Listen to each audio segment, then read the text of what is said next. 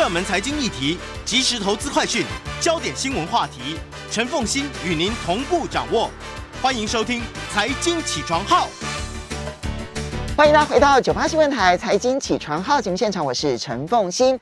那今天呢，我们我特别邀请的是，也是我们《财经起床号》的好朋友啊，然后在台湾非常知名的谈判教授。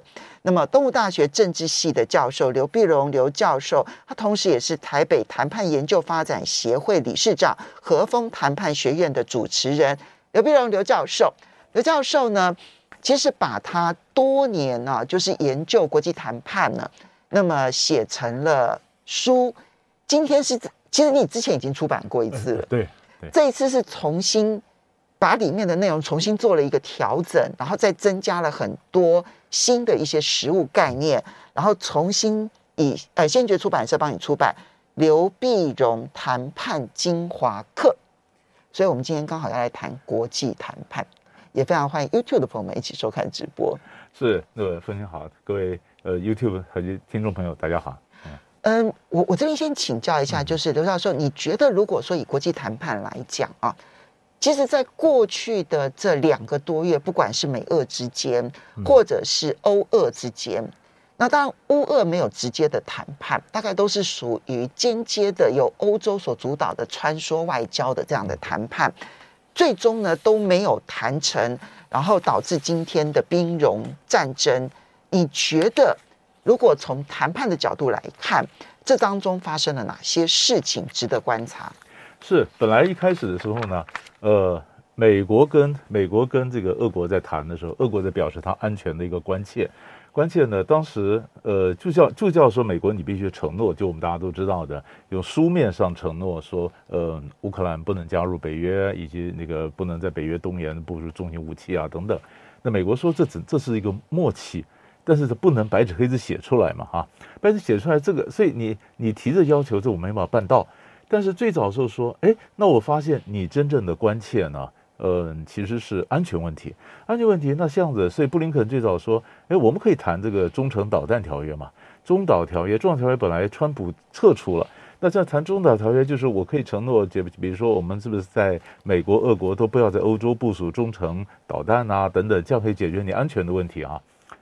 这个本来在谈判上是对的，就美国的思维方式是这样子，你的安全问题真正顾虑才是你真正要的，你提出来的东西都是你提出来表面上的东西，你真正是关切。就你的技术解决方案，我就姑且先放一边，我去回到你最关切的安全这件事。对，一点不错，这就是哈佛大学最早讲的，就是利益嘛，哈，那上面叫做立场，那下面是利益。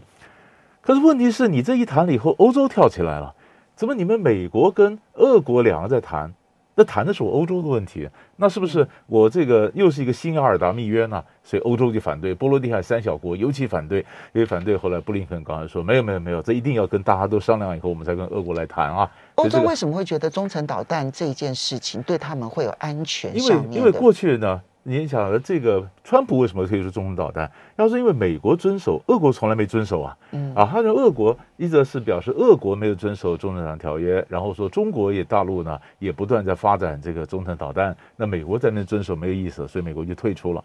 那没错，那现在布林肯说，那我们再重新回来哈。那中国那一部分就不管了，就是美国跟俄国两个重新回来。结果回来，那欧洲就担心你这样子，为了为了平息一个暂时好像绥靖政策嘛，你姑息了俄罗斯，然后你最后又又影响到我们的整个安全。因为这里面的谈判一定会包括波罗的海三国，原本美国设置的中程导弹可能要撤走。是。所以他的这就是那，所以他们就觉得我们是直接面对俄罗斯威胁的。那你们怎么两个人谈谈没有我们呢？啊，就你们谈欧洲问题，欧洲没有参加，这不是没有道理吗？所以，所以那个谈判就失败了啊，就失败了。然后后来呢，呃，我们又看到这里面，当然中间的你会看到各种穿梭外交。这每一个谈判，俄罗斯很有意思。你说俄罗斯是给美国机会呢，还是欺骗大家呢？就每一次谈完，他都说还还有机会，就和平门没有关嘛，还是可以继续谈判。所以在谈判的时候，以前谁最喜欢玩这招呢？以色列总理纳塔雅胡最喜欢玩这招。以色列前总理纳塔雅胡，他根本就不想谈判，可他让美国、让巴勒斯坦都觉得他很想谈判。那么俄罗斯也是，普京好像有这样这种感觉。所以像美国说，你看普京都在骗大家，因为你根本就不想谈嘛，哈。好了，现在最有意思就是，如果真的要发展的话，就是乌克兰是不是今天要礼拜一，呃，就没就当地时间是不是星期一要谈呢？嗯，那星期要谈就谈到，其实时间点并没有真正的确定了，嗯，但是因为俄罗斯的代表团已经抵达了戈麦，对，那以这个乌克兰呢，也他们昨天晚上啊，其实台北时间昨天晚上，乌克兰的官方也证实了，他们即将派代表团去戈麦。那以距离上来算的话，嗯、双方到了之后不会说，哎，你休息一晚，我再休息一晚，不会吗？所以现在算起来的话，今天可能性很高。呃，现在这里面最有意思就是，如果你看昨天的新闻，一开始本来乌克兰是反对的，嗯，对，他提出很多地方，什么布达佩斯、拉波兰，那就好几个地方，好几个地方。然后他说白俄罗斯更不公正嘛，啊，怎么到明斯克堡一谈不行，不行，就后来瞧瞧了半天啊，后来说啊勉强，呃，就是勉强在同同意。所以这可以知道一件事情，就是谈判时候在哪里谈呢？啊，会影响到谈判的结果。可是这一个前提就是。你能决定的话，如果你不能决定，你城下之盟，你你有办法好抉择吗？没办法，什么选择？所以最后呢，还是就是说，我们还是在在这个白俄罗斯，但是比较靠近边界的第二大城，而不是在明斯克那边谈。你觉得这个地点的？因为坦白说，其实乌克兰早在这个俄罗斯发动攻击的第一天，二十四号，他们就说他们想要谈判。对，好，然后呢，俄罗斯呢，大概隔了一天之后回应说好谈判。那这两天呢，焦灼点就在于是要在明斯克呢，还是要在波兰呢，还是要跑到以色列呢？哈，那么最后选择的是这些地方以外的，但还是在白俄罗斯的第二大城。你觉得这里面地点的选择反映的每一方背后的想法是什么？通常来讲，谈判上呢，如果在我熟悉的地点，我讲话会比较大声，我的心情比较定，我比较肯定。那么在你熟悉地点，你还顺便找人演双簧给我看，演戏给我看。那么，呃，通常呢，如果大家不是在你地方，不是在我地方呢，我们会选择一个比较中立的地方。所以有的时候，在一个第三国，甚至在军舰上面都有可能啊。那现在是变得是说，呃，乌克兰最早反对就是你根本是。呃，白俄罗斯是个不是公正地方嘛？他陪着你，对对，白俄罗斯根本是根本是跟俄罗斯的小老弟嘛，那那不是公正地方，那怎么会有一个比较好谈判？我心里压力就比较大嘛。那可是现在也也我看也没有什么太多的选择。这个你看，俄罗斯外长拉夫罗夫就讲说，你波兰呃，就乌克兰要谈判可以啊，放下武器，你停止抵抗我就谈判。换句话说，最早说是招降嘛。啊，招降，那你放下，那放下武器还有什么谈呢？所以我们在我们在这个研究这个结束战争的谈判，常常讲说是先停火再谈判，还是先谈判再停火，还是边谈边打？以前韩战就是边谈边打，呃，每次今天要谈，然后早上打到哪里，然后我九点钟看见面，我怎么谈？所以这就牵涉到一个先后的问题。你说我们之前看到说，呃，他说回到明斯克协议，明斯克协议呢？当时达成民事协议根本也是语言不不不不准确的一个明斯克协议，为什么没办法执行呢？那么到底是应该是呃在东欧这几个国家先同意他们这个投票，然后给予自治，然后呃魏军才撤出，还是说呃先撤出，然后再再再投票？呃，就是这两个国家，当然还是在乌克兰的这个呃边界呃疆界里面，没有真正独立出去，就给他高度自治。但是哪一个先，哪一个后？先给自治，然后才撤军，然后才才重新恢复疆界，还是说你先投票，你确定了，然后呃，或者说是先撤军再投票，先投票再撤军？俄国讲说，当然是你们先确定他自治以后，我部队才走啊，才才还还你一个疆界啊。那乌克兰说不是啊，原来讲好就是先要你要先走疆界，先恢复了，我才有办法在我的国内进行进行公投嘛。所以就是我们常常达成协议，就有呃任何谈判都这样，达成一个协议的时候，常常我们觉得一二三四，可是大家对于先走一呢，再走二呢，还是三四呢？或中间有没有逻辑关系呢？一如果没成，可不可以或者呃或者先走二？或者中间卡了一个，能不能跳过一个呢？每个人都讲不清楚，应该是没讲清楚以后，表面上看起来一二三四四点，但是执行起来就各说各话，所以后来就没办法执行。没办法执行，你看像俄罗斯，他承认了这两个共和国，那你就违反了明斯克协议了。嗯，所以所以你看，他直接表明说明斯克协议没有遵守，所以呢，他们根本就破坏了明斯克协议。所以中国大陆本来也讲说，哎呀，现在重要就回到明斯克协议。现在明斯克协议被破坏了以后，就无处可回了。嗯，无处可回怎么办？就要先再谈一个新的东西出来嘛。嗯，那现在就看他怎么谈了。嗯，其实呢，嗯、呃，这个刘教授书里头提到说，影响谈判的五个因素，对不对？哈、嗯，人，呃，事情，事人力时情，人情。对。那我们现在如果来评估呃，俄乌这个谈判的事、人、力、时、情一一来剖析，看看双方可能采取的态度会是什么？对，如果说先谈事的话，那就想说你到底要什么啊？你要什么？你是就我今天我们在谈判的时候，我们是一劳永逸呢？就是完全解决问题，还是先谈撤军？他有短程目标、进长程目标嘛？嗯、啊，你到底要什么？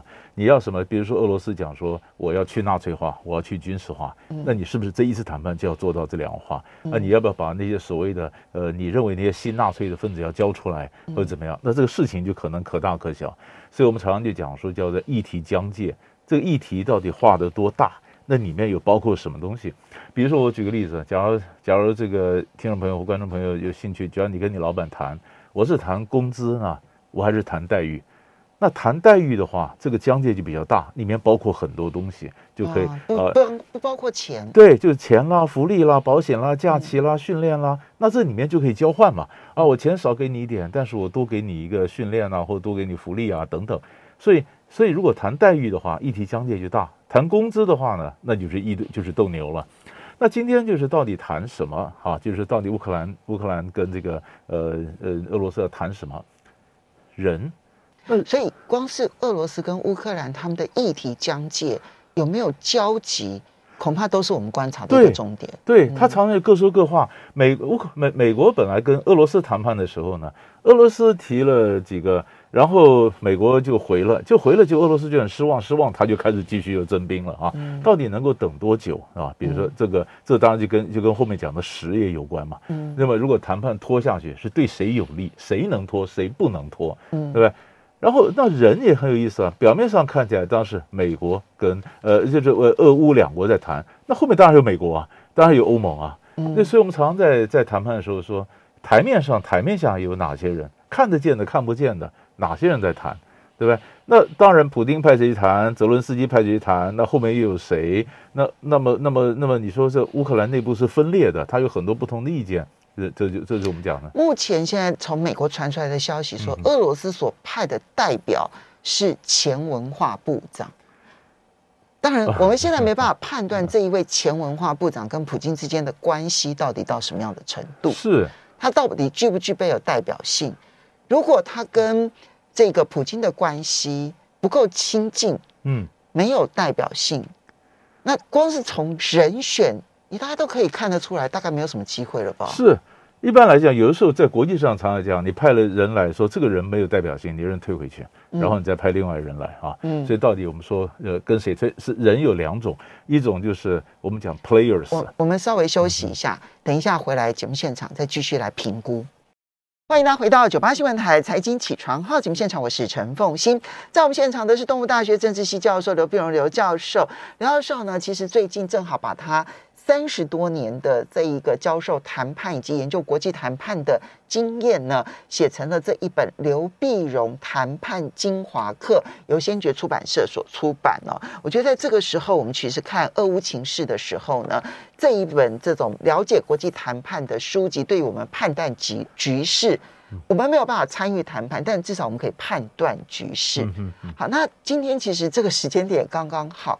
因为俄罗斯跟乌克兰有可能在今天就会在白俄罗斯的第二大城戈麦举行谈判。好，那么嗯，我们刚刚讲这个刘教授提醒，就是说你掌握谈判的五大业元素，第一个是事情，刚刚讲议题疆界。嗯，那么今天如果谈判出炉之后，乌克兰设定的议题疆界是什么？俄罗斯设定的议题疆界是什么？这中间有没有交集？谈判？能不能成功，大概就决定了一大半了，对不对？好，接下来就是看人，人呢，有上桌谈判的人，也有背后操作的操纵的 player，嗯啊，嗯，所以这两方的人都要去观察，是一点不错，一点不错。那你说这些这些 players 有很多，然后然后你晓得这些 players，呃，也许比如说美国啦、欧盟啦在旁边啊，我支持乌克兰，起哄的人多。啊，真正派兵进来的不可能嘛？啊，嗯、那你是在这里面呢？Players 扮演什么角色，也会影响到当事者觉得他现在有多少底气，他有多少力啊？就是，所以，所以这里面这这是环环相扣的。呃，在谈判的时候，就你你你，就刚刚我们广告的时候讲说，其实谈判，尤其国际谈判，它是一个讲究实力的。嗯、你所有讲的说，哎呀，我的这个呃国家、我的民族、我的历史，连一些西方学者也讲说，在碰到如果没有没有足够的实力的话，你这些讲的全部都没有意义。嗯，你有你有多少历？你什么历史？你就像乌克兰讲或者什么历史？那乌克兰的史观跟俄罗斯史观很不一样，不一样。但是碰到实力的话，那还是比拳头嘛。所以你刚刚就提醒了，就第三个元素，其实是所有的元素当中，可能也许最重要的就是这个中间的力，这是力量的力，power 力，力，对，而不是利益的利。对，当然它背后可能牵涉到利益，但是重点是这个拳头有多大，拳头有多大。而且更重要的是，是每一个谈判者呢。其实，在谈判过程里面，你一定要知道你到底是强者还是弱者。我们发现很多谈判之所以后来没有谈成，就是很多弱者自以为是强者，啊，或者弱者一两次，也许他占了一些上风，他以为局势已经变了，他以为他现在可以当老大了，其实他还是老二。我们常常讲哈，如果你很弱的时候去谈，那你可能是叫求和；你是力量稍微大一点去谈，那叫谋和。嗯，可是你还是老二，你不能力量大一点去谈以后，你忽然觉得你变老大了。然后你想，你想这边呃，这个这个颐指气使的，然后指挥这个指挥那个，那就发现更不成。所以在谈判过程里面呢，常常一些互动过程都在试探。我最近看到一个呃，俄国的一个一个记者，他访问的普丁啊，就是克里米亚战争之后访问普丁，普丁很高兴啊，拿下普丁，普丁说，我自己都没想到这事情进展得这么顺。嗯，也就是说我们在谈判时候，你看，如果我今天做一个很顺。我就觉得说啊，你很弱嘛，我下一步一定要的更多更多。所以我们在谈判上讲，每一步都是有教育效果。教育效果就是他凶，我也要凶起来。我告诉你这样做是不对的。他软，我也软下来。我跟你讲，对嘛，这样做才对嘛。所以你看，我的行为跟你行为是一致的，那这样的教教育效果才能学到东西。普丁呢，就是由西方当初的。等于就是做事了，克里米亚被被并回去了，然后得到一个十岁之位嘛。他说啊，原来这可以做的，所以为什么才有一些人讲说这次绝对不能让普丁破坏秩序这么成功，或者说一定要让他付出很高的代价，不然的话，他第一步拿下乌克兰，第二步可能他又要要谈别的东西了。不过，嗯，这恐怕也是因为克里米亚这件事情进展的太顺利，嗯，包括了乌东的进展都太顺利。对，也让普京在这一次的开战之后，其实他显然轻估了对手，一点不错，一点不错，跟以前日本打中国一样，也觉得说啊可以多少拿了中国，他就就也许乌克兰不经打，也许乌克兰不经打，但是但是也没有普京讲的那么不经打，对不对？嗯、他本来想几天就要拿下基辅，结果后来战争也陷入胶着，也没拿下。但普丁的意思当然说，呃，是我没有权力部署了，原因就是你说要谈判嘛，我就暂停嘛，那你现在不谈，那我现在再再打。所以我们就是怕说，如果现在就是这段过程到底该怎么解读？就我们前面讲的，如果说，哎，你第二大城，你看乌克兰又好像把第二大城又夺回来了嘛，哈，呃，多少的乌克俄国兵呢被打死了，多少兵俄国投降，然后如果很得意，很得意以后，那你这个谈判的时候，然后西方又给你这种错觉，说我们支持你，那你这个谈判就就就不会妥协嘛？那你不会妥协，那俄罗斯如果说谈判是谈假的，那你又不会妥协，他一方面谈，一方面他继续打。就是我们前面一段我们讲的，先谈后打，先打后谈，这中间其实都是都是在这个过程里面都可以都可以看到这个谈判的过程。所以这一次观察可能就是要看双方有没有误判自己的形势。嗯，比如说，而且每一次跟前面的教训其实影响非常的大。对，对。比如说，嗯，你说像克里米亚这一次给的普京的教训就是，其实乌克兰很软，西方不会有反应。对。所以呢，他的攻势。坦白说你，你你以六万的军队，你就想要完全占领乌克兰，其你你其实是高估了自己，也低估了乌克兰这个抵抗的决心。嗯哼哼。可是你从另外一个角度，那现在呢，整个俄罗斯的进展缓慢，可是你其实从卫星图看到，就是大军现在又开始更重新的集结了哈。嗯嗯。那么也可能会让乌克兰总统这边也误判了。诶，那我乌克兰有机会抵抗成功哦，我不一定要谋和哦。对，如果这个误判也出现的话，这件事情恐怕就更难解了。就呃，就更难更难解了，更难解。那其实呢，我看也有人这样想说，那比如说国际在在谈判的时候，就是谈，你说我们派谁去谈判？其实我们在在任何谈判都是这样子。你说这呃呃，后面做决策的是普丁嘛？那派出来的他只是代表。他不是谈判者，嗯，呃，因为外国人常用的比喻就是，你看，就是我放出去一个什么呃鹈鹕啦，吃吃帮你吃鱼啊，你看他绳子是脖子上绑的绳子有多长，就他有多少的回旋空间。那现在不管派谁，其实他不管常常有人去研究说，哦，他的代表他是不是辩才无碍啊？他是不是思考非常逻辑啊？他是很会谈判呐、啊？其实很多时候都没有用，这些讨论都是这些讨论都是没有用的，因为真正决策不是他，是后面。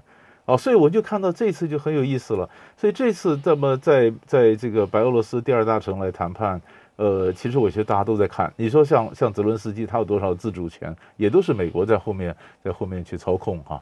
然后呃，所以所以所以我不晓得能不能谈出来啊？谈出来以后，因为他谈出来以后是影响到整个欧洲秩序，不是影响乌克兰而已啊。所以为什么大家都非常的注意这件事情？所以乌克兰不见得能够决定他到底能够。嗯，让到什么程度，或者进到什么程度？对，这些可能背后还有很多国际政治强权在操控着。对，一点一点不错。就是说，比如说，你说乌克兰，假如说今天我们讲中立化，那中立化的国际上所谓的中立化，中立化那是个法律的概念，法律概念就是国际上必须保证这个国家中立，就是所以中立，它是一个呃跟国际法是连接在一起的。哈，那就是各国，比如比利时中立国家，各国要保证它的一个中立。那你们能能能不能谈？这是这是乌克兰能决定的吗？不是嘛？那这谈完之后，当然还是要最后美国啦，什么各国慢慢加入。所以可能我觉得会有好几个层次了，欧盟啦，或者民或者当年所谓诺曼底模式啦，呃，是从来那或者德国、法国啊这几个国家慢慢加入，这才能够谈得出一个结果。嗯，好，所以呢，这个是在利的部分，最担心的就是双方各自都误判了。对方的实力跟自己的实力，嗯哼，这就会造成更大的悲剧，因为你这就好像这个谈判哦，谈到最后呢，谈崩了，我们只好拿真正的实力再来痛打一场。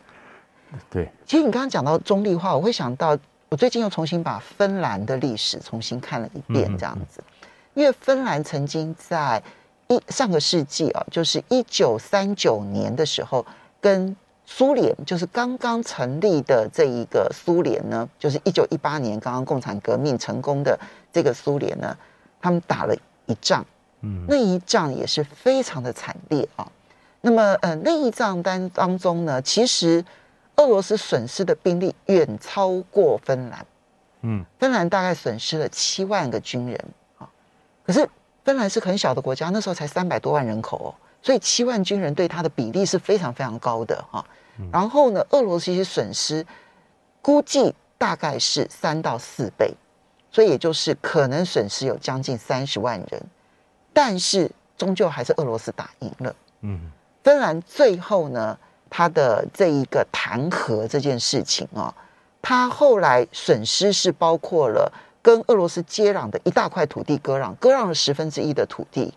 甚至，然后接着也把他的这个领海的一些城市，然后允许俄罗斯设空军基地。嗯，你就知道说海海海军基地，你就知道当时芬兰影响有多大。所以后来芬兰的中立，其实跟他的两次战争啊，这后面我们就不讲了。就两次战争，其实影响非常的大。嗯，所以中立这件事情要做到，你必须整个国内。我我有极大的共识，我要做这件事。是这个就很有意思，因为芬兰本来你说中立或者什么叫做所谓的芬兰化，芬兰化就是他外交上绝对不不不不打俄罗斯，但俄罗斯你不要干涉我的内政嘛哈。那这次呢，俄罗斯他这样他这样提出来以后，哎，他也讲。他也讲说，你跟你你你看哈，第一个第一个事情就是讲说，你看你这个小你这个小心啊，你呃呃乌克兰你不能加入北约，芬兰什么你也不要动啊，你也不要你把想法你忽然改变，你放弃中立，你要加入北约，没这回事啊。那所以可是你看，不管从芬兰呐，不管从法国啦，乌克兰的，其实还有一些反俄的极右派，反俄极右派，根据一些西方媒体报道，这些反右的极右派。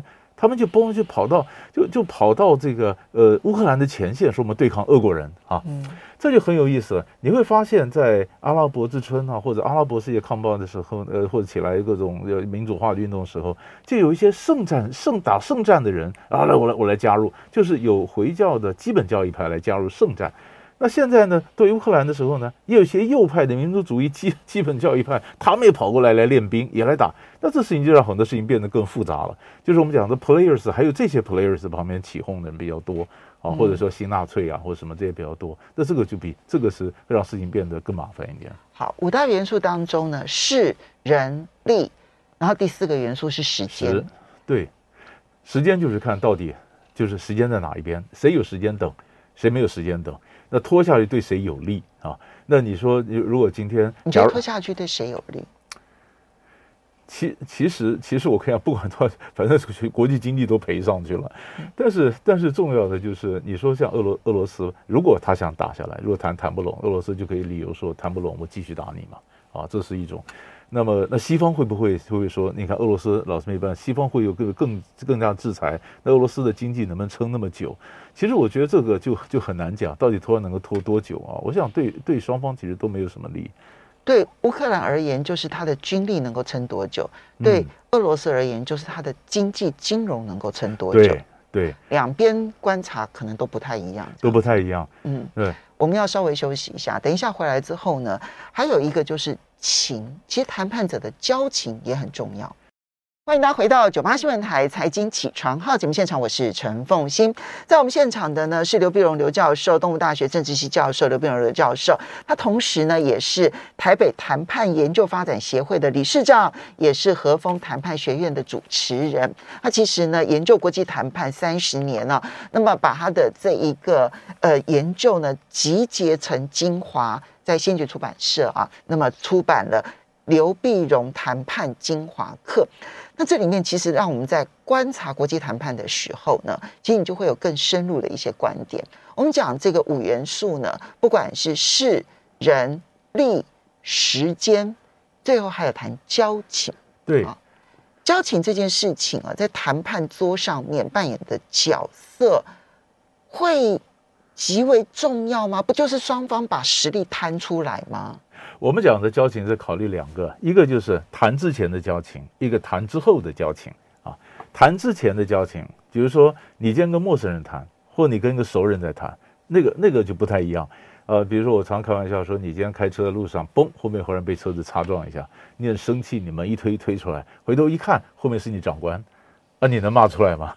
你让他讲说长官没没撞坏吧？所以你在这里面看到呢，交情它可能是助力，也可能，但也可能是阻力啊。所以我说，尤其我们中国人呢，我们我常问，我我们中国人最难搞的就是熟人啊。你喜欢跟熟人谈呢，还是跟嗯陌生人谈呢？啊？那么常常很多人谈的结果就是，最好是有点熟又不太熟，不是完全陌生，但是也不要熟到说我下不了手啊。嗯，比如说呃，这是第一个谈之前的交情。谈之后的交情，你你们将来还要不要见面呢？你谈完之后将来还要不要见面？比如说我今天假如我们是同事，我们在争夺一个争争吵一件事情，然后吵完之后我们还是同事，我们还要见面呢。将来在别的项目我们还要合作，那我就必须要考虑，我有些战术就不能用了，用了以后就不要见面了。啊，这个就牵涉到说，在国际谈判上面，它是有限赛局还是无限赛局？是。是，就是你是玩一次的还是玩很多次的？以后还要不要见面，对不对哈？你终终究还是要可能要合作嘛。嗯，那所以在在这个谈判的时候，也就是这样的。那你说在国际谈判也是，那么为他们更麻烦的就是，你看有没有交情？我再讲个简单例子。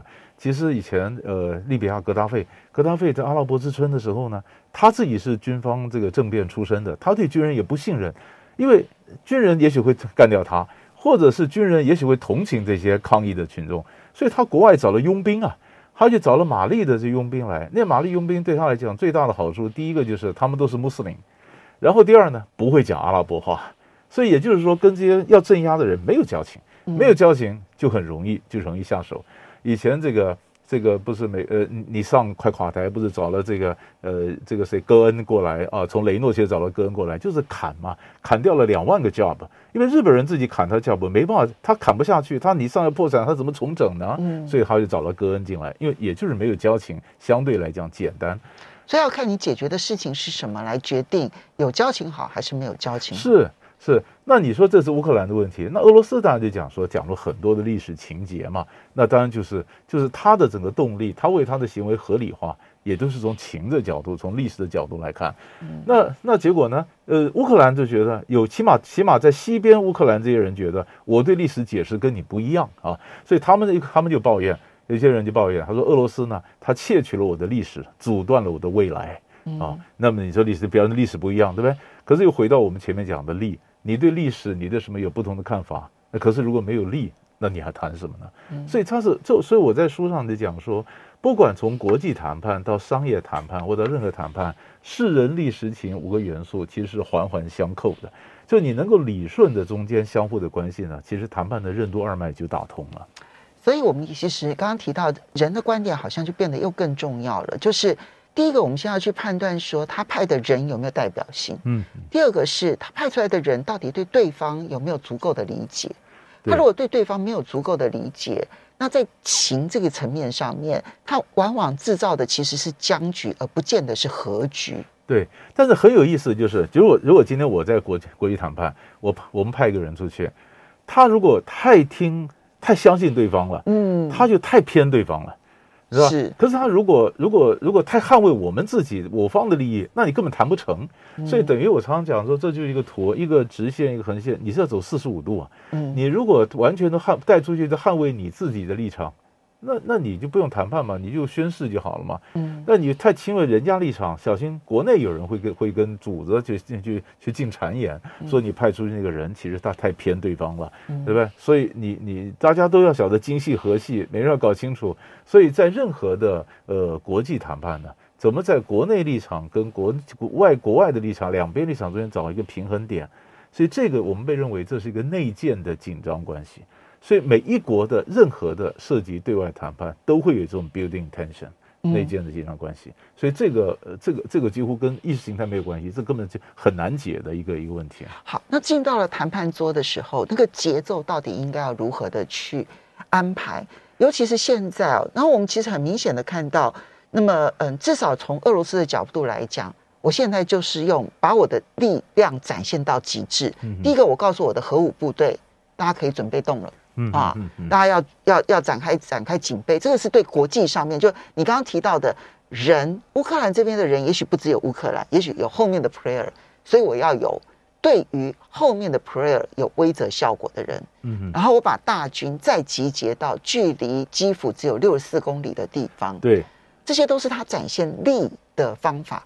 可是如此一来的话，这个谈判桌上的开战，可能一开始。就进入僵局的可能性也是蛮高的啊，也有可能，也有可能，就是我们我们在在谈判的时候呢，就是你刚刚讲的，你看俄罗斯现在摆的什么，他就是先拉高嘛，那那其实谁最喜欢这种？谁看拉高？川普最喜欢，所以川普讲 think big，很多事情要想的很大，我一开始开价也比较高，所以他就一天到晚就是说，哎呀，不是普京聪明啊，普京聪明。所以你可以看到这里面，他是不管你部队摆在这，我叫核武部队进入到警戒状态，然后我拉高，拉高看西方怎么跟我谈嘛啊。那西方当然只讲说，你这个行为，你是不是把冲突变得更复杂？你是没有挑衅的，你找你为你下一步的侵略找借口等等。西方批评完以后也没什么动作啊啊，没什么动作。那俄罗斯这样子完了以后，那就是看你你乌克兰你怎么回应我啊？你怎么谈？呃，所以你说很可能一开始很可能谈，呃，不会那么顺，一开始可能就会会破局也是一招。我们在任何谈判上，我想要讲一下，就是我问很多人在教谈判的时候，能讲说，为了要达成协议，前面不敢破，其实达成协议跟破局是不矛盾的，破局这句话很重要是谈判的过程，它可以破，它工具性的先破，破了以后最后还是要达成协议，对吧？所以你不要说为了为了达成协议，然后我就扭扭捏捏的，我这个不敢破，那不敢破，那你的谈判就不用谈了嘛，啊，那谈那你刚刚讲的也破局为什么会反而有可能有助于后面的谈判成功？因为有的时候呢，我们一破局挫挫他的锐气，对方可能会降低他的要求，或者我们也用破局看看他口袋有多深，比如买卖也是一样，比如说你看你每个人买卖常常讲说我不买了，我扭头就走，对吧？扭头就走，你看对方把你拉回来嘛。你扭头就走就是一个破局，你看他要把你拉回来，破局来测对方底线。对，每一个都在测，所以每一个都在测，所以要不要破局，然后要不要测？那你刚刚讲一点，还有一点很重要，就是节奏。就谈判的时候，我什么时候破？我一早就破，中间破，或者谈了几天以后破，那这里面都是都是战术，都战术。那怎么破？破我在等什么？我这个破了以后，等美国出手呢？等欧盟出手呢？还是等他的经济撑不下去呢？然后怎么破？所以你是破，你谈很多次，还是每一次谈很长？就很长，中间休息一下，再一次很长，还是短次、短次、短次、短次、短次？到底怎么谈？这个其实是是有一套战略的那你就看到底到底到底乌克兰会谈呢，还是俄罗斯会谈？但是我们刚刚讲过，乌克兰也由不得他，是乌克兰后面的人他到底想要什么？然后就是就是就是就是操控他代理人战争嘛。然后你你怎么谈？呃，这可以看，但是谈判桌上的东西，呃，真正影响谈判桌上的是谈判后面的东西，后面的人。嗯，所以现在后面的 player 都还在操作当中，这样。可是，所以后面的人其实。不只是在乎乌克兰这一次，其实你就会发现说，美国或者欧洲现在看起来好像比较在乎的是，你如果我我觉得美欧没有觉得乌克兰撑得下来，呃，对对对，一点不错。所以是你撑不下来了之后，后续会不会有后续的股牌效应？是。其实美国在原来最开始，你看在在这段时间危机发生这段时间呢，很多的剧本都出来，甚至包括说乌克兰的流亡政府流亡到哪里，美国怎么支持流亡政府？哎，还没有打之前，他连这个剧本都写好了。这一点我是真的觉得英国这实在是不道德到极点了。他就你这边还在前线抵抗啊？嗯，好，美国的说法，美国是劝泽连斯基说，你把整个政府往后方再移，往西边走移。对，那。这个还能够勉强接受，就你离开基辅，然后你到更接近西方的这个城市，你是用空间来换取时间，对，对不对？好，这是美国的建议，泽连斯基没有答应，因为他知道这对民心动荡太深。对，英国的建议是直接说：“哎，你们整个内阁搬到英国来吧，我们帮你们成立流亡政府。”你怎么会在这个时候建议他的政府逃亡呢？是，所以他们就所有的事都已经准备说你要输掉了。所以你说，如果这样子的话，那泽伦斯基他就靠自己了。那就靠自己，就我们讲说他在前线呢，我就要中立呢，我要什么？那看他怎么谈。所以这是我们今后看的一个重点了。所以呢，今天有机会可能进入谈判，而双方呢，可能初步都还没有把底牌拿出来。嗯嗯，嗯。但是初步的这一个议题议题疆界呢，可以让我们比较看清楚，就是双方对于自己的实力掌握到什么样的程度。嗯然后实际上要的东西有没有可能达成最后的谈判？对，而这场战争因此能落幕或者不能落幕，我们学谈判哦，有的时候呢，我们作为观察者也是极为重要的角色。我会觉得今天正好是让我们练习作为观察者一个很重要的一个时刻，运用到自己身上的时候呢，我们会更清楚知道这里面的节奏啊，那为自己争取最大的可能性。非常谢谢刘碧荣刘教授，也要非常谢谢。大家的收听收看喽，我们下回见，拜拜，谢谢。